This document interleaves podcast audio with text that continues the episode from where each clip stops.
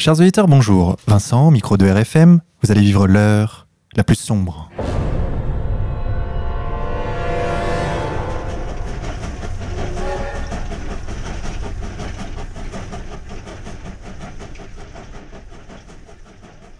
Chers auditeurs, pour cette 55e émission, nous avons le plaisir de recevoir David Lépée. David, bonjour à vous. Bonjour. David Lépée, vous êtes journaliste suisse, essayiste, licencié en philosophie. Vous tenez un blog, davidlépée.com. Vous êtes un militant politique, anciennement d'ailleurs chez Égalité et Réconciliation. Vous avez même tenté l'aventure électorale. Mais vous êtes aussi ce qu'on appelle un penseur, vos domaines de prédilection sont la démocratie, l'histoire du socialisme, le patriotisme, la souveraineté en général.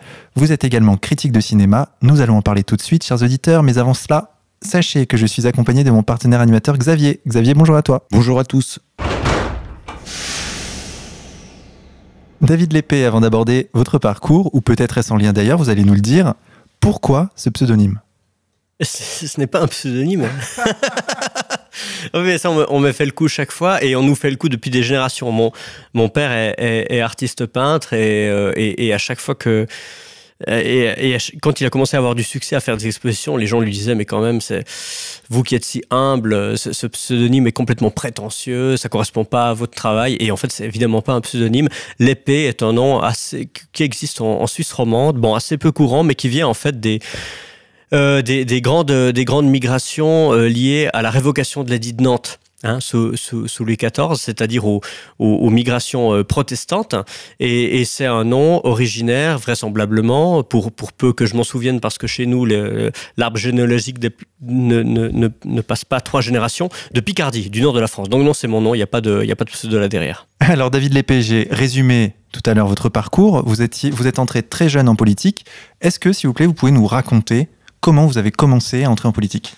Alors, je suis entré en politique au, sens large du terme politique vers l'âge de, de, 15 ans à peu près, euh, parce qu'en Suisse romande, il y avait de grandes manifestations euh, étudiantes et je me suis syndiqué dans, dans, un, dans, un, syndicat étudiant très marqué à gauche. Ensuite de quoi, euh, j'ai été démarché par un, parti de, de, gauche radicale qui était un parti trotskiste, euh, qui était d'ailleurs jumelé avec ce qui est, ce qui est en France la, ce qui était la, la LCR, donc actuellement le, le NPA.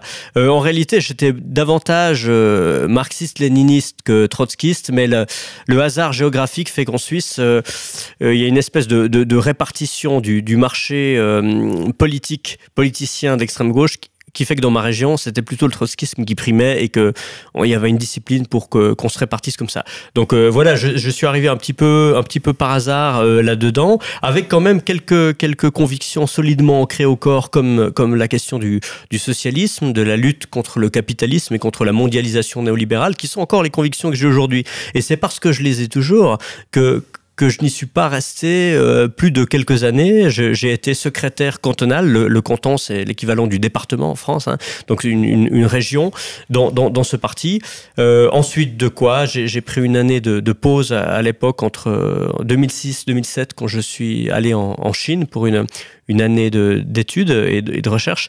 Et, et, quand je suis revenu, disons, je, je, me suis désengagé de cette gauche radicale pour prendre une autre voie. C'est à ce moment-là que j'ai rencontré euh, Alain Soral que j'ai, et que j'ai fait, que j'ai été, non pas, enfin oui, j'étais membre de R quelques années, mais surtout, je dirais, compagnon de route euh, au sens large. Xavier Et comment euh, vous êtes-vous aperçu que cet engagement dans la gauche radicale Trotsky, c'était un leurre? Alors, je dirais que alors comme, comme nous tous, dans un temps, mais dans un deuxième temps, euh, je me suis aperçu que qui, veut le socialisme ne peut pas, suivre la voie qui nous était offerte par cette gauche radicale. Et encore, je fais des nuances dans la mesure où, euh, même si je suis en désaccord avec mes, amis euh, marxistes-léninistes, on peut encore discuter avec eux dans la mesure où il y a quand même un, certain terrain d'entente philosophique, dialectique, ce qui n'est pas du tout le cas avec les trotskistes où le désaccord est, radical. Je pense que qu'ils font le lit justement de, cette idéologie libérale, mondialiste, sioniste dont, nous souffrons tous. Et euh, disons, le, désaccord se fait à partir du moment. Il y a, il y a différents sujets. Il y a d'une part la question migratoire qui est extrêmement euh, importante, qui est essentielle, parce que dans la question migratoire, on se rend compte que la défense des acquis sociaux, des salaires, des luttes syndicales ne peut pas se faire avec des frontières ouvertes à tous les vents tout simplement parce que parce que ce, cette comment dire cette immigration comme armée de réserve du capital comme comme disait Marx ben joue joue contre nous nous les travailleurs nous les nationaux. Ça c'est la c'est l'aspect un des aspects idéologiques, le deuxième aspect idéologique, bien sûr, c'est que il est difficile de défendre des positions socialistes, c'est-à-dire des positions qui dépendent sur le plan social et économique des classes populaires, tout en défendant des positions qui, sur le plan culturel ou sociétal, sont contre ces classes populaires dans la mesure où, où elles n'y adhèrent pas. Et c'est vrai que sur toutes les questions sociétales, que ce soit en termes de mœurs, que ce soit en termes de culture, euh, de, de, de, de, rapport, euh, de rapport à l'autre, de rapport... Euh, là, on voyait qu'il y avait un, hiatus. Euh, la politique culturelle du trotskisme et du socialisme au sens social-démocrate, au sens PS, n'était pas du tout adaptée aux classes populaires et elle concernait au contraire uniquement les, bobos. Donc là, c'est la prise de conscience politique en disant on peut pas, on peut pas, on peut pas défendre le socialisme en défendant une culture des mœurs et, des aspects sociétaux qui, au contraire, sont ceux de la classe bourgeoise. Et je termine très brièvement. Ça, c'est la question politique, mais en réalité, bien avant de me poser cette question-là, il y avait une question humaine, c'est-à-dire que, en fait, déjà avec les trotskistes, on rigole pas beaucoup. Euh, c'est-à-dire qu'il y a, beaucoup, d'intolérance et c'est pas très sexy.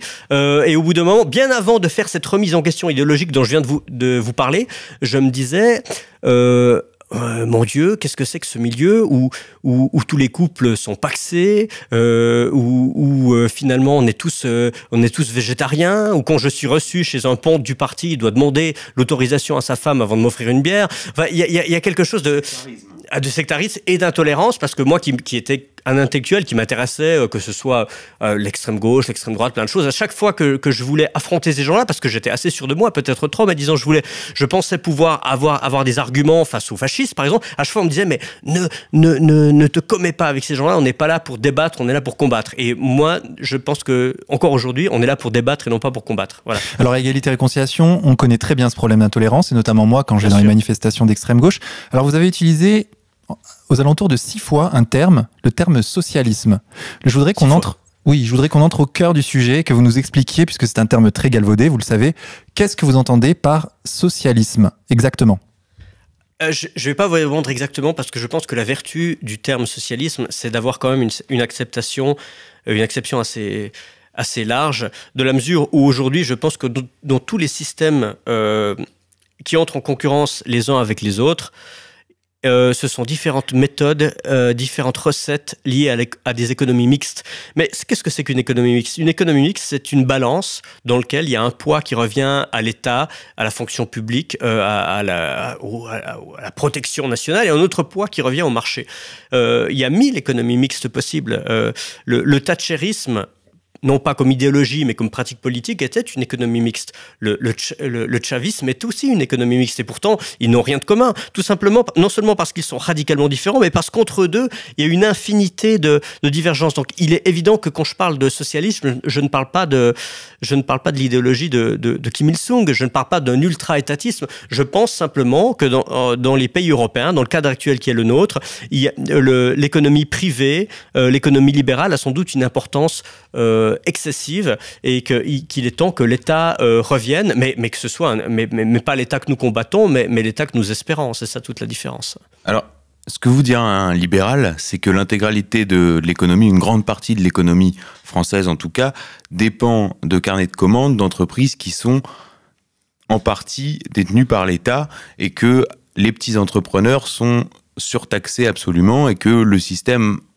serait euh, bolchevique. Beaucoup vous répondront ça. Je je pense pas que le système soit bolchevique, mais par contre, là où je peux comprendre ces petits entrepreneurs, d'un regard extérieur qui est le mien, parce que je ne suis pas français, mais on a, on a aussi euh, quelques, quelques problèmes du même type chez nous, c'est qu'il y, y, y a, un petit peu les défauts des deux systèmes. C'est-à-dire qu'on a une, une, comment dire, une, une, privatisation euh, des pertes non, pardon, une, privatisation des gains et une, une, étatisation des pertes, étatisation via souvent le souvent euh, l'impôt, et que ce capitalisme lié à l'État, parce que l'État est un instrument du capitalisme, en réalité, contrairement à ce que pensait euh, Reagan, euh, contrairement à ce que pensaient les libertariens, euh, l'État est le meilleur allié euh, du capitalisme quand il est d'accord. Seulement, dans ces cas-là, ceux qui se font spolier, ce ne sont pas les petits entrepreneurs. oui, ce sont les petits entrepreneurs, notamment. Moi, enfin moi-même, en Suisse, je suis un, petit entrepreneur, et ce ne sont pas les gros trusts. Ce ne sont pas. enfin, je, me baladais encore dans, Paris aujourd'hui. Je peux vous dire que, que, Starbucks, McDonald's vont très bien, que, les, que les, grandes chaînes ont l'air visiblement tout à fait euh, au, beau fixe. Je m'inquiète davantage pour les, pour, les, pour les, les, commerçants, les épiciers, les chauffeurs de taxi ou les petits restaurateurs, qui sont des libéraux, si l'on veut, pas à mon sens, mais disons qui, qui alors eux, euh, en tant que...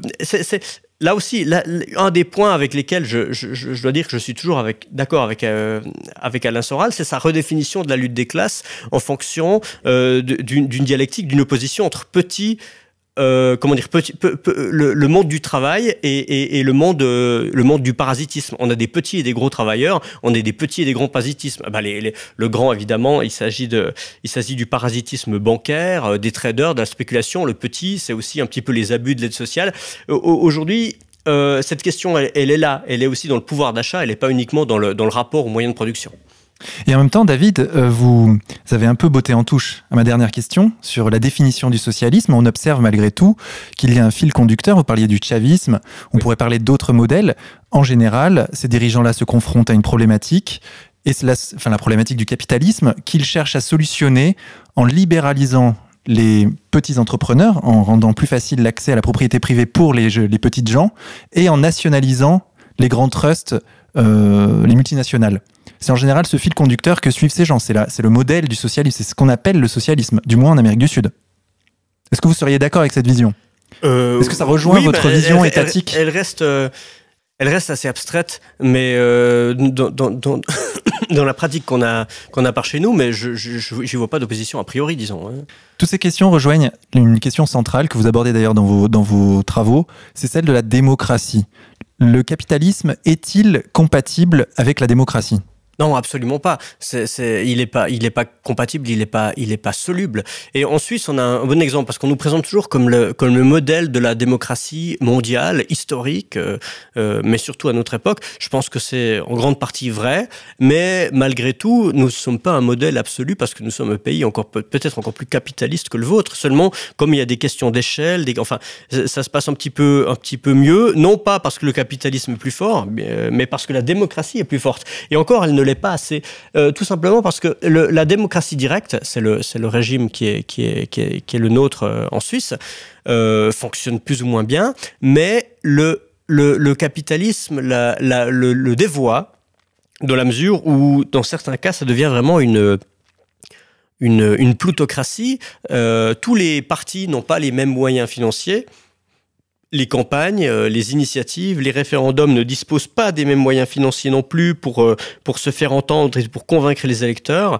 Et même si, dans l'état actuel des choses, euh, je, me fais volontiers le, défenseur de ce système, il est idéal que pour moi, et je pense qu'on est d'accord là-dessus, la démocratie directe idéale ne pourrait avoir lieu que dans un système socialiste. Une petite précision, en Suisse, les référendums ne sont pas plus respectés que dans l'Union européenne. Euh, alors il y a, y a, y a des polémiques, mais, euh, non, de manière générale quand même davantage. J'ai vu que le référendum sur l'immigration euh, qui a eu lieu euh, il y a quelques années n'était toujours pas entré en vigueur. une initiative. Hein, et que un référendum dans le Tessin, il me semble, qui, qui s'est produit récemment, n'avait pas, de la même façon, n'avait pas de chance bah, d'aboutir. pour le Tessin, il faudra attendre parce que c'est tout frais. On espère que ça aboutira. Pour la question, alors je pense que vous faites référence à l'initiative du 9 février 2014, qui était une, une, une initiative en faveur du contingentement de l'immigration. Effectivement, là, on a, un exemple qui ne nous fait pas honneur, c'est-à-dire qu'on a voté ça il y a, il y a deux ans maintenant, qu'un que, bah, comme ça se passe d'habitude, euh, le, gouvernement en prend acte et on a une commission parlementaire euh, qui en discute. Et cette commission parlementaire a châtré le projet à tel point qu'il n'y a plus grand-chose à en tirer, euh, que, ça recrée une nouvelle polémique et que cette loi d'application, puisqu'il s'agit de ça, euh, applique les choses de manière tellement, floue, avec une espèce de droit de veto européen, que, finalement ça, ne va rien changer. Ça, c'est effectivement un, exemple honteux.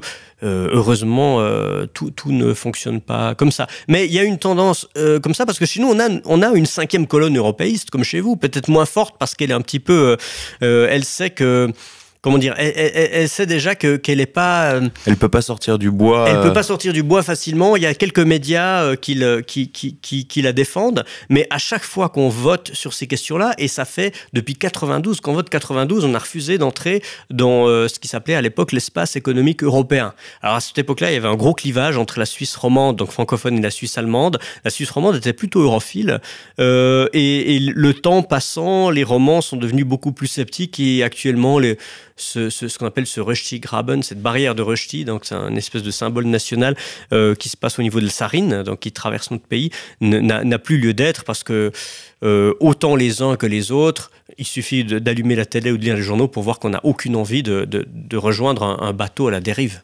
Alors David, vous parlez de démocratie directe, en même temps, je sais que, comme moi d'ailleurs, il y a un personnage en France, un personnage de l'histoire que vous aimez particulièrement, c'est Robespierre, qui n'est pas attaché spécifiquement à, une vie, à la vision de la démocratie qu'on pourrait avoir, démocratie directe. Comment vous vous expliquez cette contradiction? C'est pas c'est pas une contradiction, euh, euh, c'est plutôt un anachronisme. Euh, je, pense que c'est on va pas entrer dans les détails parce que c'est une affaire très complexe. Mais Robespierre avait une vraie une vraie une, vraie tension vers cette direction-là, vers cette direction de la, démocratie directe. Euh, C'était, euh, il y a un auteur qui en parle très bien, c'est Albert Soboul, qui a parlé du mouvement sans culotte, c'est-à-dire des vraiment, des vraiment, comment dire, des, mouvements révolutionnaires à l'intérieur de la révolution. Parce que oui, on le sait, là, la révolution française est une révolution bourgeoise, mais du tiers État au pouvoir a émergé ce qu'on peut appeler un quart État, ce que Marx appellera ensuite le, le prolétariat. Et, euh, et Robespierre était à l'avant-garde de ça, avec ensuite d'autres qui sont venus plus tard, comme Gracchus Babeuf, euh, pour, pour, pour, évoquer euh, ces questions de prise de pouvoir par le État, euh, par les sans-culottes. Et, et, il n'a pas eu le déjà, il n'a pas eu le temps de beaucoup théoriser ça parce qu'il était très occupé, il n'a pas vécu très longtemps. Ensuite, il manquait de cette dimension scientifique qu'on a pu voir ensuite au 19e siècle avec Marx et autres parce que on est vraiment, on est vraiment parmi les, pionniers. C'est un, héritier des Lumières. Il n'y a pas cette notion, il a pas cette notion qu'on trouve dans le Capital de, ces gens-là étaient assez incultes en économie, hein, Robespierre y compris relativement, ce que je veux dire. Mais, mais, mais alors, ils ont quand même compris certains, certaines arnaques, comme les arnaques de la fin de l'Ancien Régime. Je pense, euh, bah, je pense, je pense à, à Marion Sigaud, avec qui je suis en désaccord sur ces questions-là, mais qui a un, grand mérite, à mon avis, c'est d'avoir dénoncé dans un de ses livres sur, le, sur le, la fin de l'Ancien Régime les, les, les, politiques libérales de, de Turgot. Euh, et c'est pour ça que je pense que c'est pas la Révolution française qui a, qui a, qui a accéléré le truc, mais que tout était déjà en, germe, dans l'œuf, à la fin du, du 18e. Robespierre se, se, se plaçait, euh, se plaçait tout, à fait, tout à fait contre ça. Alors ce n'était pas un socialiste, ce n'était pas un marxiste, parce que c'est parce que un anachronisme de dire ça. Mais, euh, mais je pense qu'avec un peu plus de temps, on fait parler les morts là, mais avec un petit peu plus de, de conscience scientifique du problème économique, à mon avis, il aurait penché plutôt du côté socialiste. Et en même temps, vous dites que il n'était pas un spécialiste en économie, mais on sait très bien qu'en 1794, au moment où il est renversé, la situation économique en France est contrôlée. Les assignats, euh, il, a, réussi à juguler l'inflation, les assignats ont retrouvé une valeur euh, normale, les, frontières de la France sont rétablies, la sécurité. Et c'est pour ça d'ailleurs qu'il a été renversé. C'est parce que justement, il avait redressé la situation. Oui. Non, mais quand je dis que c'est pas un spécialiste en économie, c'est au sens de, ce qu'on appelle aujourd'hui l'économie.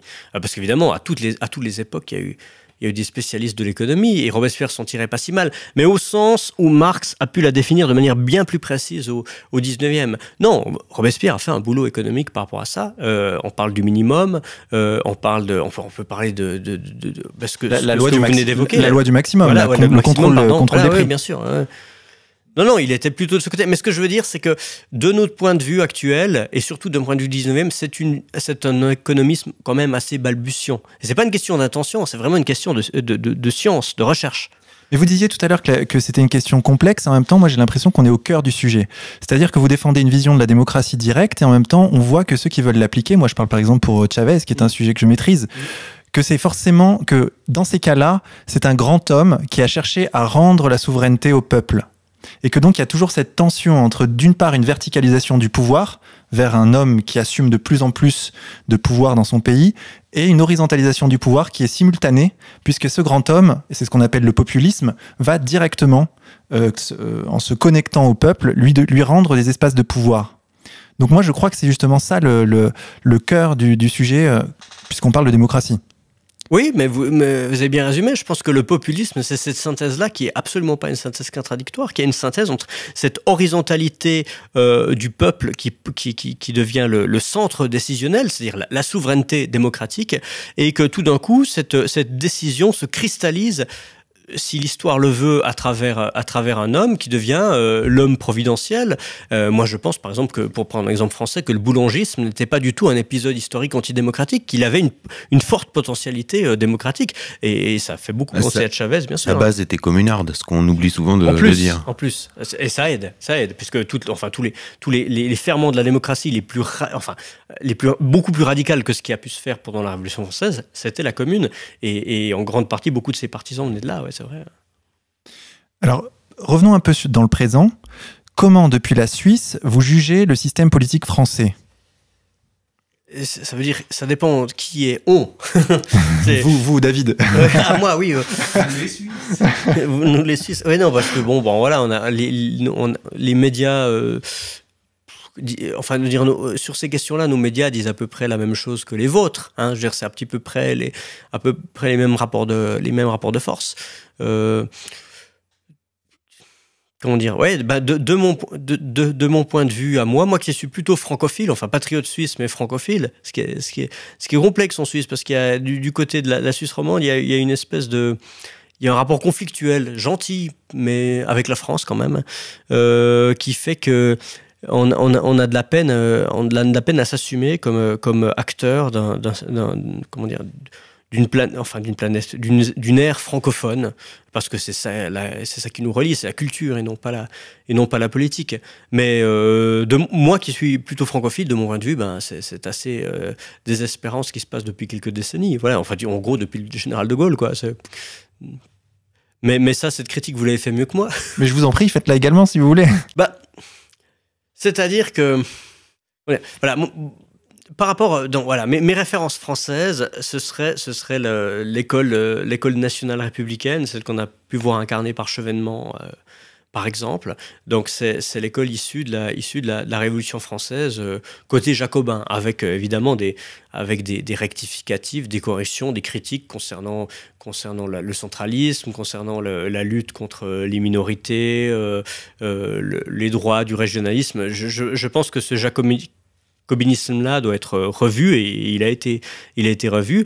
Mais, mais la, beauté de cet, idéal, euh, de cet idéal jacobin, de cet idéal montagnard, de cet idéal national républicain, c'est à la fois une espèce d'égalité euh, sociale, de justice euh, sociale et d'une excellence qui ne soit pas une qui ne soit pas un nivellement par le bas, mais un nivellement par le haut. Et ça, c'est tout ce qu'on trouve dans, l'idéologie républicaine du, du, 19e, celle que, celle que défend euh, Zemmour, par exemple. Et je suis d'accord avec, avec lui. Et quand on voit la baisse du niveau, d'une part, et, d'autre part, le fait que, que, cette république euh, soit devenue une, oligarchie comme une autre, parce que bon, je sais bien que dans, que dans, ER, c'est loin de faire, c'est loin de faire l'unanimité. Je sais bien qu'on n'aime pas beaucoup les francs-maçons, qu'on lit la République aux francs-maçons, ce qui est en partie vrai, bien sûr. Mais il faut bien se rendre compte quand même euh, que, c'est, que, que, de manière théorique, c'est difficile d'attaquer les deux à la fois. Parce que euh, historiquement, il est vrai que beaucoup de, beaucoup de, loges maçonniques ont œuvré dans différents pays du monde pour faire advenir la République et qu'en France, ils y sont parvenus. Et encore que ça ne se résume pas à ça. Bien heureusement, l'histoire n'est pas faite que de loges secrètes, mais aussi de mouvements de peuple euh, spontanés. Mais quelle est l'idéologie de la République? C'est pas de... Comment dire Rien entre les citoyens et l'État.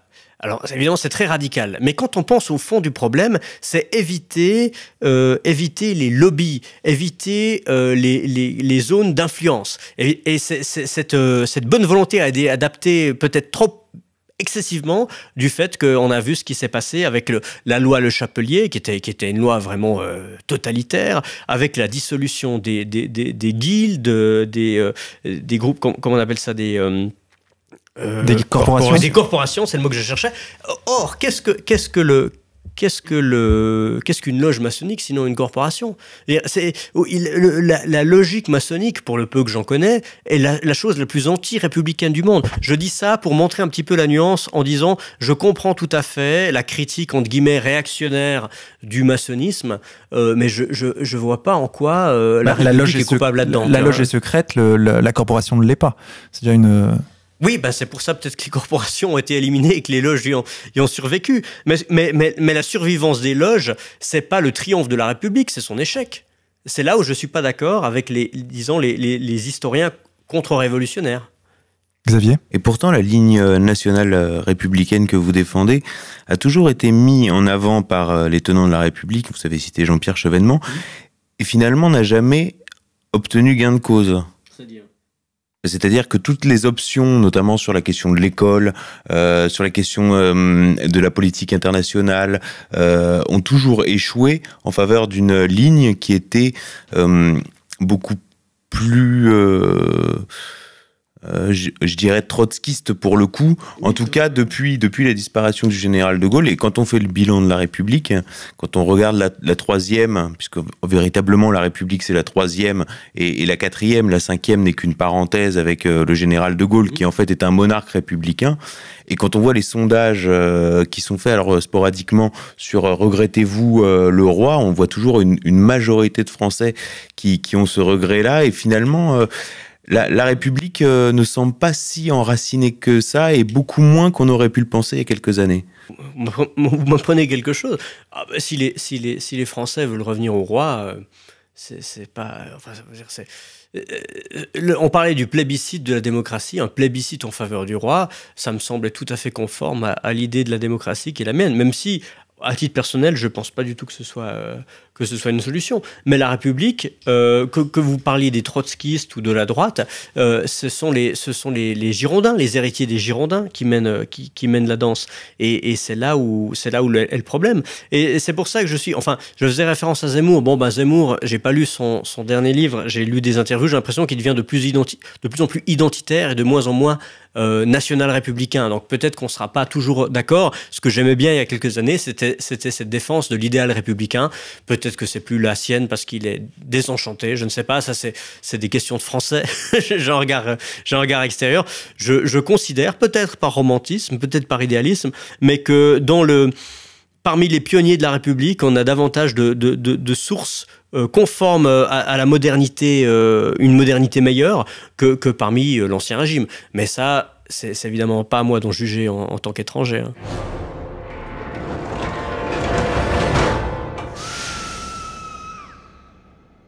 Alors David Lépée, on a parlé de national-républicanisme, on a parlé de socialisme.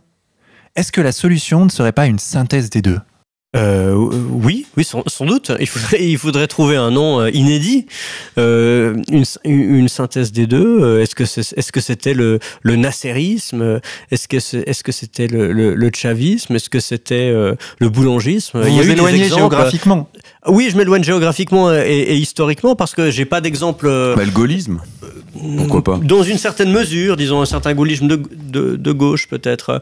mais, mais comme disait Jean-François Kahn, euh, il disait le problème c'est que si l'héritage, euh, l'atrocité de l'héritage hitlérien arrivait à déconsidérer l'idée même d'une synthèse euh, sociale et socialiste, même pas sociale, socialiste et nationale, alors oui, euh, Hitler aurait aurait gagné euh, post-mortem. Et je pense que je suis assez d'accord avec lui. C'est un combat des mots. Il faut pas trop s'attacher aux mots. Il faut plutôt s'attacher aux faits, aux idées et à ce que et à ce que ça représente. C'est pour ça que les historiens qui, révèlent, qui creusent, qui montrent à quel point, par exemple, ce régime-là, qui s'appelait abusivement national-socialiste, euh, était bah, déjà euh, était socialiste qu'au début, mais finalement assez vite cédé au, au coup de, pression de, de, de, des grands industriels, et notamment des grands industriels capitalistes de l'armement. Et en termes de nation, on était plutôt du côté euh, impérial que que national. C'est un peu ce qu'on peut voir, au, au, je sais pas, aux États-Unis actuellement. Enfin, moi, j'ai de la peine à faire mon choix entre deux, deux, deux, candidats qui, m'intéressaient assez peu, mais je vois qu'il y avait, y avait un, une impérialiste et un nationaliste, et j'ai l'impression que le moins pire des deux, c'est quand même le nationaliste, au moins pour, au moins pour nous, nous les non-américains. Donc, euh, donc, si on faisait cette synthèse-là, ça passerait par l'anti-impérialisme, c'est-à-dire historiquement, par rapport à l'histoire du XXe siècle, l'antinazisme aussi. Je, je, je, précise ça pour dire que, que les mots ont un sens et qu'ils sont souvent galvaudés. Le nazisme était un impérialisme comme les, comme les États-Unis le sont actuellement. Demain, peut-être moins, on verra. Voilà, et pour revenir à la question de Vincent, tout le problème de l'Occident et qu'il est aujourd'hui bloqué sur cette question du national-socialisme allemand, sur le réduction ad Hitlerum qui empêche tout débat. C'est-à-dire que si on est contre l'Union européenne, on est contre la paix. Si on est contre l'immigration, on veut déporter des gens. Si on est anti-américain, c'est quand même eux qui nous ont libérés. Enfin, toutes les questions, euh, toutes les aspirations populaires butent sur le réduction ad Hitlerum imposé par les dirigeants. Mais c'est une confusion qui joue sur les mots, parce que qui, qui, qui, prend soin d'examiner vraiment le programme européen depuis, depuis tel qu'il a été tracé, notamment par tout, tout le mouvement euh, euh, ordolibéral et démocrate chrétien, notamment, euh, notamment en Italie euh, et, autres, et en Allemagne, on voit que finalement ce, ce projet qui je pense est un projet totalitaire. Ce, projet nazi de Lebensraum se trouve incarné plus que jamais euh, dans l'entreprise bruxelloise. Et ensuite, qui, comment peut-on traiter de nazis ceux qui, résistent alors qu'ils résistent à un projet, on pourrait dire, euh, post-nazi, mais toujours un petit peu dans le, même esprit, c'est-à-dire un, esprit impérial et un esprit de nivellement. Parce que ce qu'on nous dit, évidemment, Évidemment, leur argumentaire, c'est tout à fait le contraire. C'est on doit éviter à tout prix que les Européens se s'entretuent comme ils l'ont fait euh, au moins trois fois et davantage. Et, là, on est tous d'accord. Euh, on est tous d'accord pour ça. Mais d'une part, l'Union européenne, depuis qu'elle existe, n'a pas empêché certaines guerres fratricides, meurtrières, on pense notamment à ce qui s'est passé dans les Balkans, et d'autre part, la paix qui s'est établie peu à peu, euh, tant, que faire se peut, notamment dans l'ouest du continent, n'a pas du tout euh, de rapport direct avec l'Union européenne, mais plutôt avec des accords euh, multilatéraux entre les nations, dans le cadre, on va dire, d'une internationale, ou même pas, mais il n'y a même pas besoin d'aller aussi loin, mais de, coopération internationale, et je pense qu'on a quand même tiré, du moins je l'espère, quelques leçons des, deux guerres mondiales euh, euh, précédentes. Euh, mais, cette idée de vouloir fonder un nouvel ordre mondial, il est très effrayant parce qu'il est totalitaire. Et ceux qui résistent, forcément, sont du côté de la diversité, du différentialisme, enfin du culturo-différentialisme, national-différentialisme, ethno-différentialisme, on l'appellera comme on veut. Mais l'idée, c'est de créer un, équilibre, un ordre dans lequel nous ayons tous une souveraineté et la voix au chapitre. Et en même temps, euh, pour revenir sur euh, la remarque de Xavier, est-ce qu'on peut, est qu'on peut dire que euh, cette stratégie de la réduction à Hitlerum fonctionne de moins en moins, comme on le voit avec les votes en France, avec le Front National qui monte, et... Donald Trump, l'Autriche et l'AFD en Allemagne? C'est vrai. Alors aux États-Unis, je ne sais pas parce qu'il faudrait demander aux électeurs. Enfin, on voit comment réagissent les électeurs, donc c'est sans doute vrai ce que vous dites. Faudrait. Je ne sais pas comment est. Qu'est-ce que disent les gens dans, notre coin d'Europe euh, euh, Ça me semble, ça me semble évident. Enfin, il y a une rupture, il y a une rupture très nette entre la propagande qu'on continue de, déverser dans les grands médias et les gens, la manière dont, ils réagissent, euh, c'est terrible pour eux. Et c'est pour ça que, d'une certaine manière, je m'oppose aux, complotistes parce que les, complotistes, de manière générale, euh, considèrent que ceux qui nous gouvernent et tentent de nous manipuler sont beaucoup plus intelligents euh, qu'ils ne sont.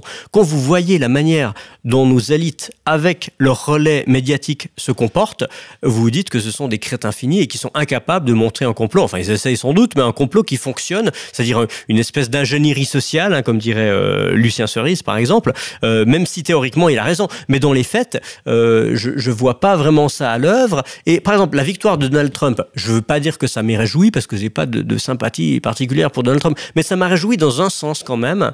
C'est le fait de dire ah ben tiens, euh, les Américains ont voté pour celui dont, celui qu'on n'attendait pas. Non seulement leurs propres médias leur disaient il faut absolument pas faire ça, les nôtres aussi nous disaient il y a aucune chance, alors qu'on n'est pas nous lecteurs de, de, médias européens, on n'est pas électeurs, mais c'était une manière de, de, mettre la pression. Et pourtant ils ont fait tout le contraire. Alors on peut se dire que dans une démocratie aussi dévoyée par l'argent, par les réseaux, par, par la mafia politique que, les États-Unis. C'est vraiment peut-être le pire exemple de démocratie au monde, mais même cette pire démocratie-là fonctionne encore un tout petit peu. Ce qui devrait nous donner un petit peu du courage pour nous dire que, alors s'ils y arrivent, nous on y arrivera aussi avec nos propres, nos propres moyens. Et encore, il s'agit à mon avis d'un choix entre deux mots. Il n'y a vraiment pas de quoi. Enfin, moi j'ai applaudi le jour du Brexit, j'ai pas applaudi le, jour de l'élection de Donald Trump, mais j'ai quand même, j'étais quand même soulagé, un peu content, et puis ça me faisait plaisir de voir les journalistes faire la gueule, pleurer, parce qu'au moins ils s'aperçoivent que leur, leur, leur euh, leur pouvoir euh, est, est, contesté. Donc cette rédictio à Hitlerum, je pense que non, ça fonctionne plus, ça fonctionne plus du tout, euh, et surtout pas chez les jeunes. Ah, pardon David, mais pourquoi vous n'avez pas applaudi à l'élection de Trump?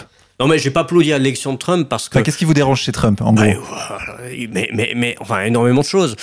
mais disons, j'ai un devoir de réserve quand même dans la mesure. Vous, le voyez comme un gros capitaliste pour des choses simplement. Je pense qu'il est moins pire que l'autre. Alors ça, là, je suis d'accord avec tout le, jugement de la, dissidence. Mais bah oui, c'est quand même, c'est quand même un gros capitaliste. En, gros, on a, on a, on a, on a un, mafieux capitaliste qui a vaincu euh, une, une, oligarque euh, mafieuse combinarde d'État. Euh, je pense effectivement que c'est un moindre mal. Mais après, il faut pas juger les gens. Il faut, faut voir. Peut-être qu'il va nous réserver des surprises. Mais ce que je veux dire, c'est que moi, moi, personnellement, pour le peu que j'en savais, j'étais plutôt, enfin, là aussi, entre plusieurs mots, parce que j'étais vraiment pas fan, mais plutôt pour Bernie Sanders, qui me semblait, euh, voilà, plus voilà la l'aile la plus peut-être la plus socialisante du Parti démocrate. Euh, là aussi, j'applaudirais pas non plus, mais ça pouvait être intéressant.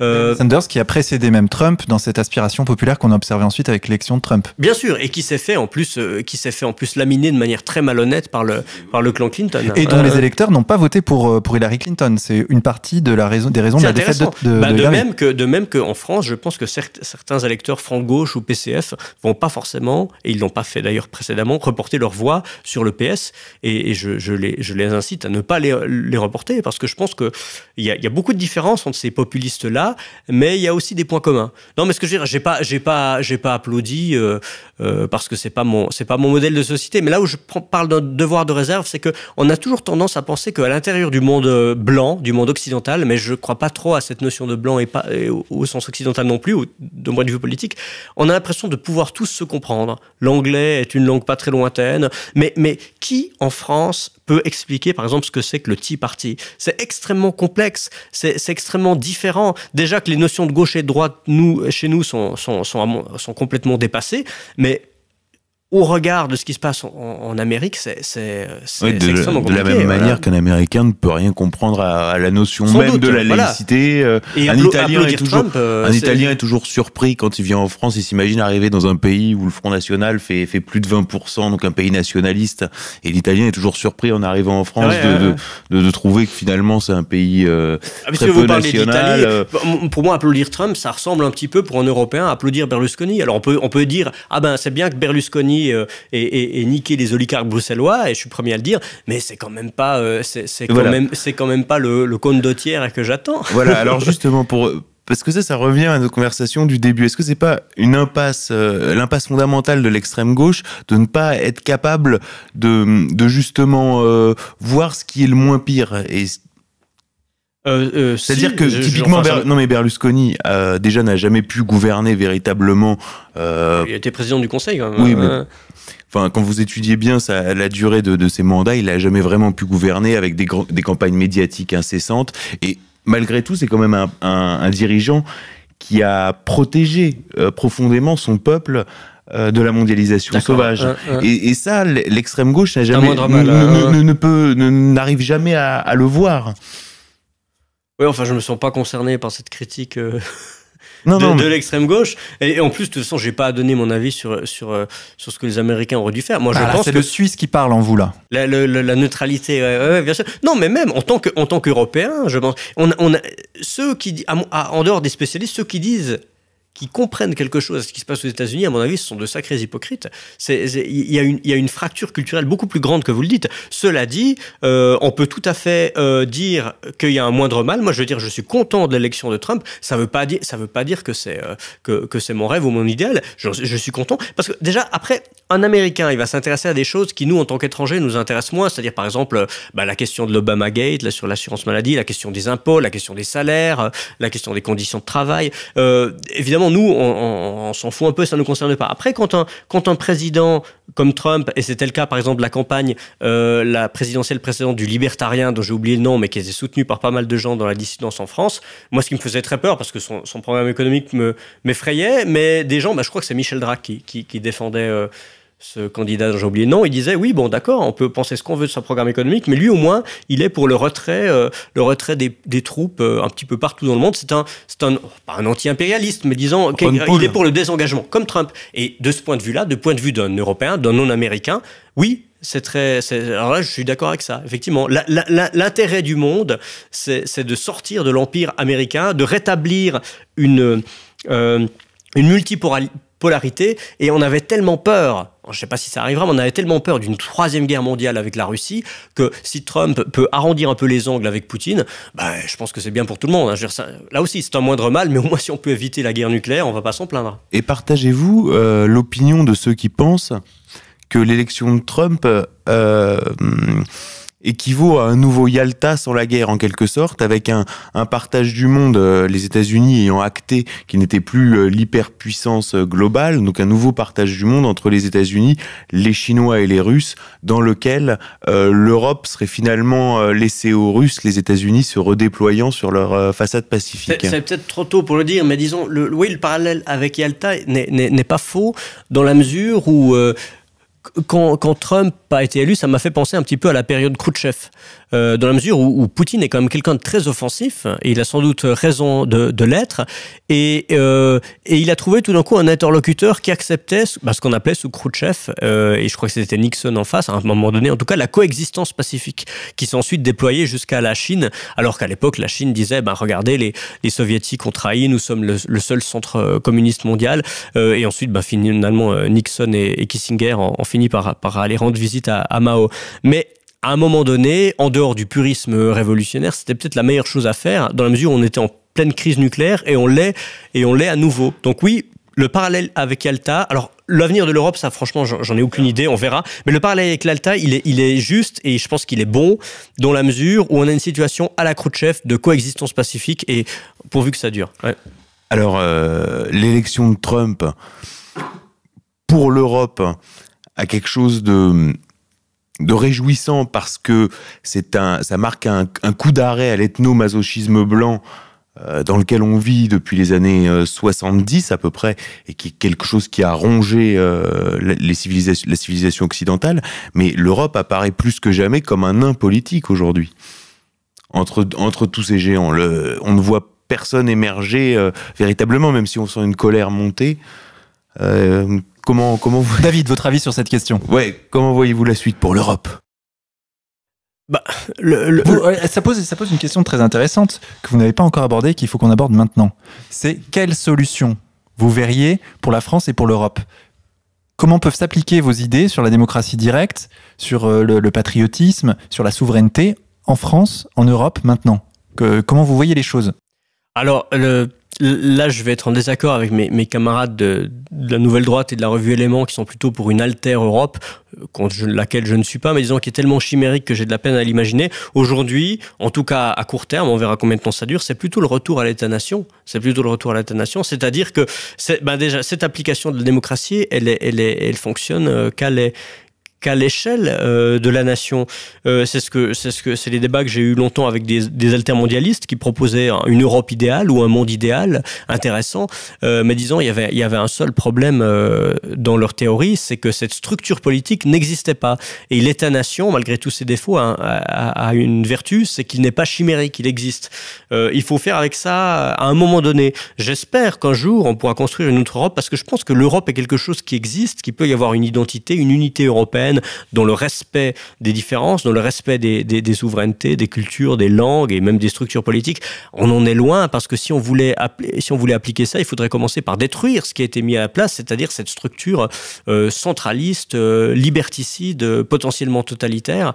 Euh, aujourd'hui, si l'Europe, si les nations européennes veulent retrouver la souveraineté, il faut qu'elles puissent appliquer la démocratie chez elles. Et ensuite, je pense qu'on peut maintenir, en tout cas à, moyen terme, la paix par des accords, des accords commerciaux commerciaux, euh, des accords politiques, on voit quand même que la plupart des pays ces dernières années qui ont adhéré à l'Union européenne ou au traité afférent l'ont fait sous la pression politique et sans consultation populaire, et la plupart des pays qui ont respecté la consultation populaire ne sont pas entrés.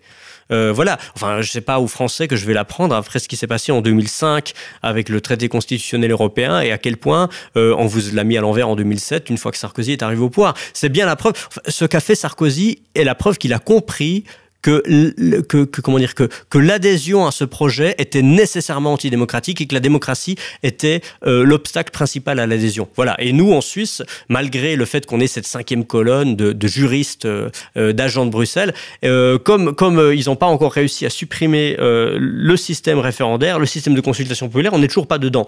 évidemment, on nous dit vous êtes en retard sur le train de l'histoire. Je pense plutôt qu'on a un coup d'avance et qu'on arrive à, un stade, notamment depuis le Brexit, où, euh, où ça va plutôt, l'Europe va plutôt évoluer par soustraction que par addition, et on, comprendra que voilà, on n'était pas en retard sur le train d'histoire, mais qu'on a juste euh, anticipé le, choc.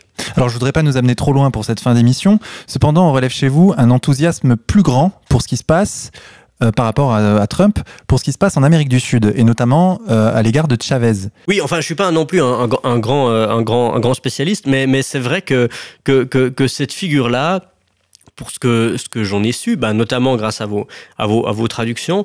Euh, oui, c'est une figure qui m'est très sympathique. Alors je dirais que, euh, voilà, moi je m'inscris dans la longue tradition socialiste, qui est une tradition un petit peu, euh, comment dire, plus, plus, pluriforme, qui, a fait, qui a fait malheureusement beaucoup de dégâts. Et, et l'intérêt de Chavez, me semble-t-il, en tout cas un de ses atouts, c'est qu'il a tiré des leçons de tout ce que le marxisme-léninisme a raté de tous ces échecs, et il a compris qu'un socialisme populaire, parce qu'il ne saurait pas y en avoir d'autres, un socialisme populaire ne peut pas faire table rase euh, du passé, comme on dit dans, l'international, malheureusement, mais qu'au contraire, euh, il doit avoir un aspect de, bah, ce qu'on appelle, euh, on appelle, on parle de la révolution conservatrice, on, a le cas russe, le cas allemand, il y a sans doute une, révolution conservatrice latino-américaine ou bolivarienne dans une certaine mesure, ne serait-ce que dans le rapport à la, religion. Par exemple, moi qui ai vécu dans des, pays socialistes comme la Chine, je me rends bien compte qu'il y a n'y a pas de grands conflits religieux en Chine, mais ça va peut-être devenir demain avec l'islam, et à mon avis pas à cause des musulmans, euh, mais du fait que ces musulmans qui sont qui sont pas trop remuants ont des ont des revendications assez euh, assez acceptable, assez modeste, mais que le parti, au nom du, du, matérialisme dialectique qui se trouve dans la constitution chinoise, est vraiment extrêmement sec là-dessus, comme pouvait l'être Lénine ou Staline à une certaine époque, et on a vu ce que ça a donné. Et Chavez n'est pas n'est pas là-dedans. Bah, il y a la question de la il y a la question du, catholicisme, on va dire latin, qui se trouve, là-bas. Il y a la question d'autres, religions. Euh, il comprend bien que, d'une certaine manière, euh, si on veut convaincre les masses, il vaut mieux s'appuyer sur une, version euh, socialisante de la, théologie de la libération que sur la page blanche de, Mao. Je pense qu'il a raison. Ça fait moins de mal, ça fait moins de répression. Et puis, être, comment dire, un socialisme ou quoi que ce soit d'autre qui soit populaire, c'est s'ancrer dans, dans, dans l'histoire des gens, dans leur héritage, dans leur habitus, hein, comme, dirait, euh, comme dirait Bourdieu. Euh, si on fait pas ça, euh, on, vire un, un projet totalitaire qui va rencontrer évidemment des oppositions populaires. C'est le paradoxe de la République enracinée, c'est ce qu'a voulu faire Chavez avec la République bolivarienne, c'est peut-être ça finalement le, la solution. Oui, mais c'est pas forcément, c'est pas une contradiction donnée à la République de dire ça, euh, parce que, alors oui, il y a eu, il y a eu des excès pendant la Révolution. On voit, je pense à la paix Grégoire, l'élimination des, des, des, langues régionales, euh, la lutte contre les Chouans ou les, les Vendéens. Mais euh, la, la, République, c'est aussi, euh, bah, je ne sais pas, c'est aussi euh, Barès. enfin, Barès arrive à un moment où la République a déjà une histoire. Donc quelque part, c'était surtout difficile au début, mais au moment où la République a une histoire, on a déjà des racines, et ces racines, on peut les prolonger encore plus loin dans le passé, parce que les passions se sont un petit peu, sont un petit peu éteintes. Les périodes de révolution, malheureusement, ont toujours un petit peu ces excès-là. Ce sont pas des excès définitifs. Euh, et puis, bah, bah, Chavez, euh, jusqu'à nouvel ordre, c'est pas une, c'est pas le, Saint-Empire romain germanique. C'est plutôt, plutôt un système de, comment dire, de gouvernement populaire.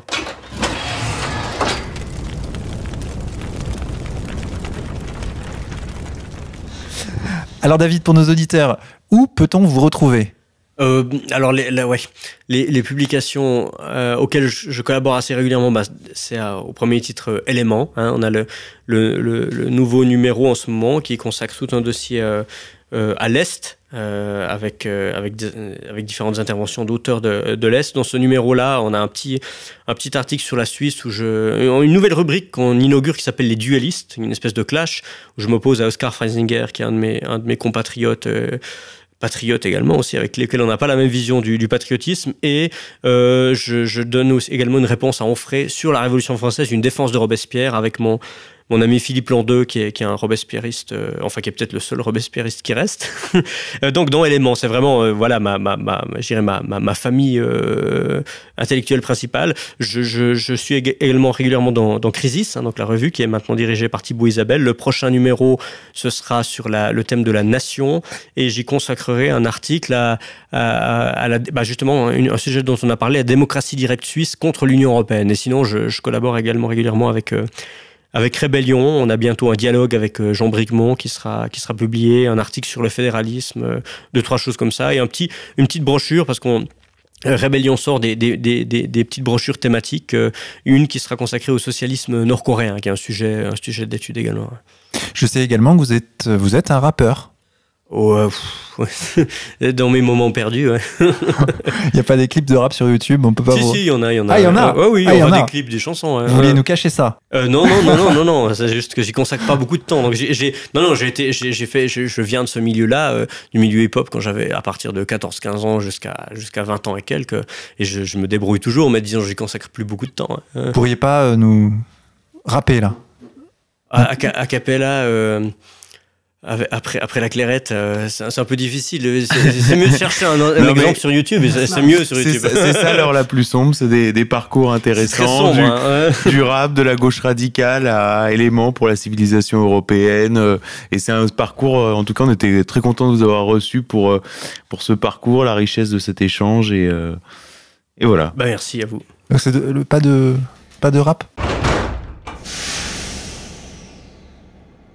Merci beaucoup David pour avoir accepté notre invitation et d'être vous êtes déplacé jusqu'à Paris. Merci, on vous réinvitera avec plaisir. Avec plaisir.